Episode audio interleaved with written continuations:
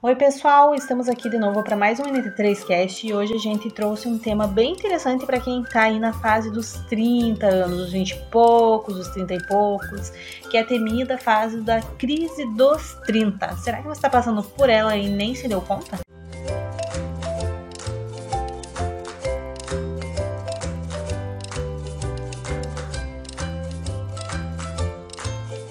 Olá pessoal, tudo bom? Realmente essa história de crise dos 30 é complicado. Cara, você é jovem, lindo, belo, solto, correndo por aí, e aí de repente você se olha no espelho e você já não se reconhece mais, você já começa a ter dúvidas sobre o teu sucesso financeiro, você começa a ter dúvidas sobre o teu sucesso profissional, sobre a família um monte de coisa começa a passar na tua cabeça e você começa a se perguntar se de repente você é um fracasso, se tá tudo errado com você, se o mundo tá contra você, o que é que pode estar tá acontecendo. E um belo dia você ouve falar então na tal crise dos 30, se interessa, busca descobrir o que, que realmente é isso e entende que na verdade o que você está passando é uma coisa que boa parte das pessoas passam é, de uma forma ou de outra. Algumas têm uma crise um pouco mais forte. Eu mesmo sou uma pessoa que me considero que eu estou em uma crise dos 30 e é uma crise bem forte, assim, me sinto um pouco perdido. Outras pessoas já passam por essa crise de uma forma mais amena. E hoje vamos comentar um pouco sobre o que, que é essa crise dos 30 e como que isso daí afeta os relacionamentos. Isso. Eu acho que é importante também falar nesse quesito de relacionamento, né? Que os nossos pais, eles casavam mais cedo. É, e os nossos avós mais cedo ainda, né? Então a gente se compara muito com eles, tipo, ai, ah, com 30 anos, minha avó, meu avô já tinham filho, já tinham até de repente a casa, já tinham né, uma estrutura sólida. E eu tô aqui ainda, não, não casei, ou casei, mas não tenho nada, ou casei e ainda não tenho filho, ou tenho filho, mas não tenho estabilidade financeira que eu queria, então a gente fica nesse pé de guerra com a nossa própria vida, né? E, e isso acontece exatamente por esses fatores, porque a gente se compara com uma fase anterior à nossa que era totalmente diferente, com vidas totalmente diferentes. Hoje, se uma mulher falar que com 14 anos ela quer casar, todo mundo vai chamar ela de louca. Mas na fase das nossas avós era muito comum. Das nossas mães, 18, 20 anos, elas estavam casadas e, e era uma pressão até social para que a mulher não casasse muito mais tarde que isso. E hoje não, hoje a gente quer casar mais tarde, quer ter filho mais tarde, mas ao mesmo tempo se sente fracassando por não ter o que os nossos pais tinham na idade que a gente está chegando dos 30 e ainda está pensando o que a gente quer realmente da vida. É, exatamente. É, cara, é basicamente isso. A crise dos 30 anos é uma crise que ela pega uma geração um pouco mais jovem e é sempre assim ali. Passou ali dos 27, 28 até os 30 e poucos, ali 33, 34, 35, você corre sim o risco de, de, de passar por essa crise, que é uma crise basicamente de comparações que você falou. Inclusive, até, por exemplo, vamos pegar a questão profissional. Hoje as pessoas elas trocam muito de serviço. Está no serviço aí de repente você percebe que aquilo não é para você, você não gostou do horário, ou você não gostou do salário, ou você não gostou do teu gerente, e você troca mesmo, cara, entendeu? Você não vai ficar morrendo no serviço. Com os nossos não, né? pais e principalmente com os nossos avós não era assim, e, pô, é meu, meu bisavô mesmo, poxa, ele, ele, começou. Meu bisavô, até a história dele não, não, não, chega a ser porque, como ele veio da Itália, mas o meu tio-avô, meu tio-avô, ele começou a trabalhar na rede ferroviária com 14 anos. Não e, ele, e não saiu mais, entendeu? Então, a, a, as pessoas, elas se habituavam àquela realidade. Ah, por exemplo, ah, eu vou ser costureira, pronto. Você decidia que você ia ser costureira ali com seus 15, 16 anos, às vezes até antes, começava a costurar ou então lavar roupa, né? Minha bisavó lavava roupa e pronto, era aquilo que você fazia pro resto da tua vida. Tem outro fator que a gente não colocou aí, que é a mobilidade social, que antigamente é, universidade era só para rico mesmo. Então, se você tinha um curso técnico, já era uma grande coisa, você conseguia um emprego é, numa área assim um pouco melhorzinha, você já tinha que segurar, não era muito fácil. e crescer na carreira, então, nossa senhora. Hoje em dia tem mais essa mobilidade de estudar, você tem mais sonhos de o que você quer ser, né? As universidades que você pode fazer, de repente lugares que você quer ir antes de casar, todas essas coisas que antes os nossos avós e nossos pais nem tinham. É, mas aí tem um ponto que eu acho interessante. Eu acho que a universidade ela também se transformou em um ponto que favorece aqui a crise dos 30, justamente por quê? Porque antigamente, né, nos nossos avós, pelo menos, né, aqui das nossas famílias, eu, né, não tiveram essa questão da universidade e tal. Mas, por exemplo, você pega dos nossos pais, enfim, é, dessa geração, né, que vem os nossos pais, então já tem, já tem um acesso um pouco maior à, à universidade. Mas o que, que é o ponto? O ponto é o seguinte, antigamente você fazia uma universidade, não importava o curso, Podia ser direito, podia ser letras, podia ser medicina, podia ser pô, qualquer coisa que fosse. Era praticamente um sinônimo de sucesso profissional, um sinônimo de ascensão de classe social. Então, muitas vezes você era uma pessoa um pouco mais pobre, você conseguia fazer uma universidade com muito custo e você ascendia socialmente. Hoje em dia, o que acontece? Universidade já não é mais garantidora de absolutamente nada. Porque você vai encontrar muita gente trabalhando de garçom, muita gente trabalhando de balconista, muita gente trabalhando como motorista de aplicativo, entregador de aplicativo, que é formado em alguma coisa. Bem comum. Entendeu? Se tornou algo comum. Então, a universidade, ela não garante. Ela mais. sozinha, ela já não garante mais. E a gente já está chegando num nível que você terá a universidade e a pós-graduação também já não te garante mais, entendeu? É, hoje, talvez então, um doutorado, cara. Ou então você faz tudo isso, mas aí descobre o que quer ser lá seguir a carreira gastronômica. Porque, na verdade, o sonho não era teu, entendeu? Tem mais isso ainda. Exatamente. Então, então, e aí existe uma pressão gigantesca de que você vá, de que você curse uma universidade, faça um curso de graduação, se forme, etc e tal. E você é jogado em um mercado de trabalho com pouquíssimas oportunidades, porque normalmente eles querem que você tenha graduação, mas querem que você tenha experiência. Só que você não tem experiência porque você gastou o tempo de ter a experiência fazendo a graduação. Entendeu? Que é um negócio assim bem antagônico. E a universidade, então, ela traz esse peso também na crise dos 30. Muitas vezes você já está formado e você não conseguiu trabalhar na área que você se formou. Muitas vezes você já está formado e está pensando em fazer uma outra, é, um outro curso de graduação e isso te traz uma carga emocional muito grande, porque você pensa, poxa, mas aí joguei ali 4, 5, 6 anos da minha vida fora, agora vou fazer outro curso. Então a graduação, eu acredito que ela também se tornou um fator de peso na crise dos 30, uma coisa que traz uma pressão para as pessoas muito grande. Mas vamos falar um pouco sobre os sintomas. Bom, então vamos lá. É, a primeira coisa é que você se sente assim com falta de ânimo para aceitar. Não, não, não. A primeira coisa, vamos ser sinceros aqui agora. A primeira coisa de quem está na crise dos 30, eu posso falar isso de cadeirinha. Não querer contar a idade. É não querer contar a idade, cara. É impressionante. Você, quando você tá na crise dos 30, a primeira coisa que você faz é. E principalmente quando é alguém mais novo que você, você nunca fala tenho 30 anos. Entendeu? Você fala, ah, eu tenho 27, eu tenho 26. Assim, o que a tua cara permitir que você minta, você minta, entendeu? Tipo assim, por exemplo, é, se você, que nem a Dayana, por exemplo, ela é favorecida. A Dayana, ela, ela chega no. Ela, a menina tem 30 anos, ela chega para ver um filme de terror, pede a identidade dela, para ter certeza que ela tem 18 anos. Lembra que isso aconteceu aquele e dia? E teve aquela vez no mercado que perderam minha carteirinha, me perguntaram se eu tinha 18 por causa que a gente tava levando cerveja também. Entendeu? É, você foi comprar, né? Entendeu? Então a, a Dayana, por exemplo, ela é favorecida. Ela, ela já tá nos 30, mas ela ainda pode dizer você que tá nos que 18. é isso que eu não finjo minha idade? Exatamente. Agora, putz, eu já não, né, cara? Com essa cara de 40 anos, a pessoa me olha assim, eu dou aquela disfarçada assim, ah, eu tenho 28, 27. A pessoa olha com aquela cara de tristeza assim, nossa, tá acabadinho, né?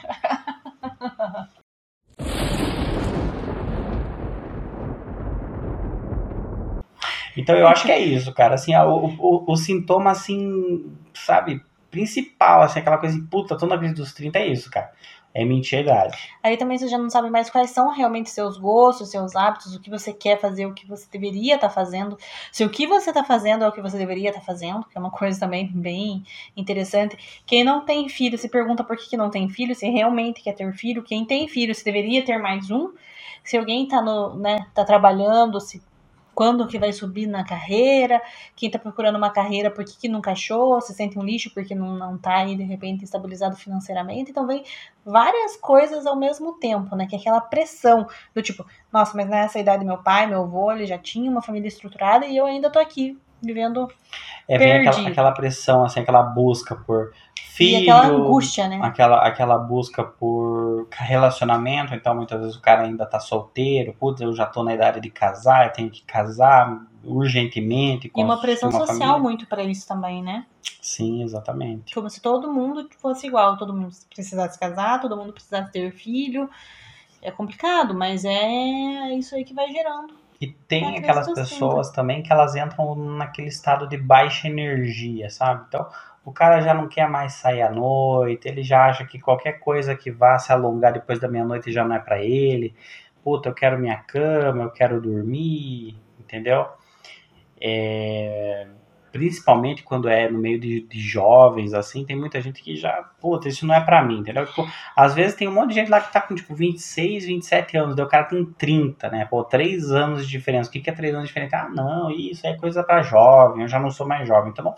Então, todos esses pensamentos aí, eles se remetem justamente a uma crise de personalidade que né, a pessoa tá passando, justamente por estar nessa faixa dos 30 anos, e ela tem que entender que isso é algo absoluta, absolutamente normal, principalmente para na nossa é, você geração. não tá ficando louco, você só tá passando por uma crise. É, eu só passando por uma crise de identidade relacionada à tua idade. E daí você deve estar se perguntando, tá, mas o que que tudo isso tem a ver com relacionamento? Tem tudo a ver com relacionamento, porque se você tá casado e tem um filho, você começa a ter aquela aquela crise, meu Deus, será que eu tenho que ter mais filho? Porque, ou por que eu não tenho tanto dinheiro que eu queria pro meu filho? Começa a ter toda aquela questão de se sentir fracassando. Ou então começam as brigas no relacionamento, porque um sente que o outro tá meio diferente, o parceiro fica te pressionando, falando que você tá estranho, tá meio distante, mas ao mesmo tempo você queria estar presente, você ainda gosta da pessoa, mas sente que falta alguma coisa em você, um elemento para trazer a tua felicidade, né? E aí, esse, que é o Esse- problema, né? Esse, esse eu acho que é o ponto principal da crise dos 30 nos relacionamentos, porque é justamente isso. Uma das pessoas, vamos supor que elas têm idades diferentes, né? Uma seja um pouco mais nova, uma, uma seja um pouco mais velha. Vamos supor, o rapaz tem 25 e a menina já tem ali 29. Porra, aí de repente ela começa a passar pela crise dos 30 e começa a se sentir fracassada, começa a se sentir invalidada perante a imagem da mãe, perante a imagem da avó, etc e tal. E ela ainda tem um relacionamento, cara. Pô, se der o cara ainda tá ali naquela vida tranquila, 25 anos, entendeu? Queimando ali energia mil. E ela começa a sentir toda essa pressão, toda essa angústia, toda essa quase que depressão mesmo, cara. E aí ele, de repente, ele acha que aquilo é com ele. E aí começam as brigas. Ou vice-versa também, entendeu? Vice-versa também. A gente tá citando o caso que onde o rapaz é mais jovem, mas pode ser que a moça seja mais jovem, pode ser um casal homoafetivo, não importa, porque a crise dos 30 ela é pra todo mundo. Então, de repente o teu cônjuge tá estranho, e a primeira coisa que você pensa quando o teu cônjuge tá estranho, ah, ele não quer falar não gosta comigo. mais de mim. Ele não gosta mais de mim, ele tem outro, ele tem outro, entendeu? O nosso relacionamento Tá me tá, escondendo tá, alguma coisa? é, tá me escondendo alguma coisa, nosso relacionamento tá indo pro fundo do poço e coisa e tal. E, e é isso que eu acho que é importante a gente falar hoje, que as pessoas passam pela crise dos 30, é uma crise difícil, porque é uma crise de identidade relacionada à idade, e que vai trazer turbulência pro relacionamento sim. E que compete, então, a- aos dois lados entenderem o que, que é isso, entenderem que é normal, é natural a pessoa passar por isso, se sentir angustiada, se sentir deprimida, e que isso vai passar e passando, os dois passando por isso junto, daí a vida segue o percurso normal. É. E então a gente vai falar agora aqui duas coisas que funcionaram bastante pra nós aqui em casa, então que a gente achou que vale a pena tentar se você tendo problemas de de repente comunicação com o parceiro, com a parceira. E eu vou falar o primeiro aqui, que é o grupo do desabafo. Então a gente criou um grupo no Telegram, né, aquele aplicativo igual o WhatsApp, onde só tem nós dois lá. e a intenção é essa. Quando você entra Daí a gente tem outros grupos, né? Grupo normal, pra gente conversar sobre outras coisas, conversa normal. E... A gente tem uns 30 grupos diferentes, é, cada um é com matemática. É, depende do que a gente tá precisando falar naquela hora. Que a gente já sabe que dá pra não misturar, mas a gente é meio extremista, não precisa ter tantos assim, mas de repente criar só esse pra, pra, pra conversar, tipo, ah, eu não quero, de repente, que tenha um, um, debate sobre isso. Eu quero falar, mas só que você me escute, para você me entender, entendeu? É só um, um, desabafo. De repente, numa outra hora você conversa sobre isso, mas nesse momento você só quer desabafar mesmo. Então você cria lá aquele grupo e fala. E o outro escuta, entende? Aí vocês estão praticando aquela questão do ouvir mais do que falar, né? Aquele ombro amigo, aquela coisa realmente para você ter alguém para desabafar. No nosso caso, né, a gente desabafa um com o outro e seria legal se vocês fizessem isso também com o parceiro, com a parceira de vocês. Porque é, cria até, assim, um entendimento maior do parceiro em relação a você, do que você tá passando, tá sentindo. Às vezes o parceiro não consegue saber o que você tá sentindo e acaba criando mil e uma coisas na cabeça, quando na verdade é uma coisa muito simples, uma coisa com você mesmo, que ele já tá pensando que é sobre o relacionamento ou sobre alguma esfera da vida de vocês que não é, que é sobre você, que você está precisando de um tempo para ficar mais afastado, um tempo para ficar um pouco mais quietinho, um, dois dias de repente, tirar aí para você, porque realmente você precisa daquele espaço. Ou até não só sobre esse tipo de coisa, mas sobre alguma outra coisa que aconteceu, que você quer contar ali rapidinho, mas não quer que tenha de repente um julgamento em cima daquilo. Então esse grupo funcionou bem pra gente passar um pouco por essa crise, né? Rafael, quer falar alguma coisa? É, gente, o, grupo do desabafo, o importante é vocês saberem que é um grupo de desabafo, não é um grupo de discussão. Então, o que acontece? Eu vou lá, vou gravar um áudio falando como que eu me sinto. A Dayana ela vai escutar esse áudio e acabou ali. Ela não precisa falar nada. Porque eu só estou desabafando, mas eu estou desabafando de uma forma que eu sei que tem alguém me ouvindo. Que é ela. Posteriormente, em outra oportunidade, ela falava: Você quer conversar sobre isso? Você acha que a gente precisa conversar sobre isso? E aí eu decido se a gente conversa ou não. Mas do contrário, é só desabafo. E nada do que vai para o grupo do desabafo pode ser usado numa discussão, porque a partir do momento que você pega uma coisa. É para criar confiança. É para né? criar confiança. Não para criar mais desconfiança. Exatamente. Então, se você pega ali, você abre teu coração e desabafa, depois a pessoa te joga aquilo na cara, então a ferramenta não vai funcionar. Falta aquela coragem, às vezes, de você falar olho no olho. Alguma coisa do exemplo assim, quer ver? Ah, pô, olha, eu gosto muito de você, eu te amo tanto, só que realmente eu tô passando por uma fase difícil, o meu serviço não é, não, não é da forma como eu queria que fosse, eu não tô me sentindo feliz, só que a gente tem as nossas contas, eu queria sair muito do nosso, daquele serviço que eu tô. E é isso, é um desabafo entendeu? É para que a pessoa saiba que você tá triste, que você tá deprimido, que às vezes você tá com uma ansiedade, mas que isso não tem nada a ver com ela. E cara, é muito reconfortante quando a pessoa desabafa e você sabe que não é você o problema, que são outros aspectos da vida. E aí de repente você pode até tentar ajudar a pessoa. Ah, agora eu entendi. Agora eu saquei. Agora todas as peças se encaixaram. E esse, esse ponto, então, ele é bem importante, assim, no caso, se você estiver passando por isso e não souber como falar para o parceiro, né? Dar essa dica, essa ideia. Um outro ponto que a gente também implantou aqui, na verdade, mais eu, né? Esse é mais eu, foi o Diário dos Sentimentos. E quando eu vi isso, eu falei, nossa, que merda de ideia, que bosta. Mas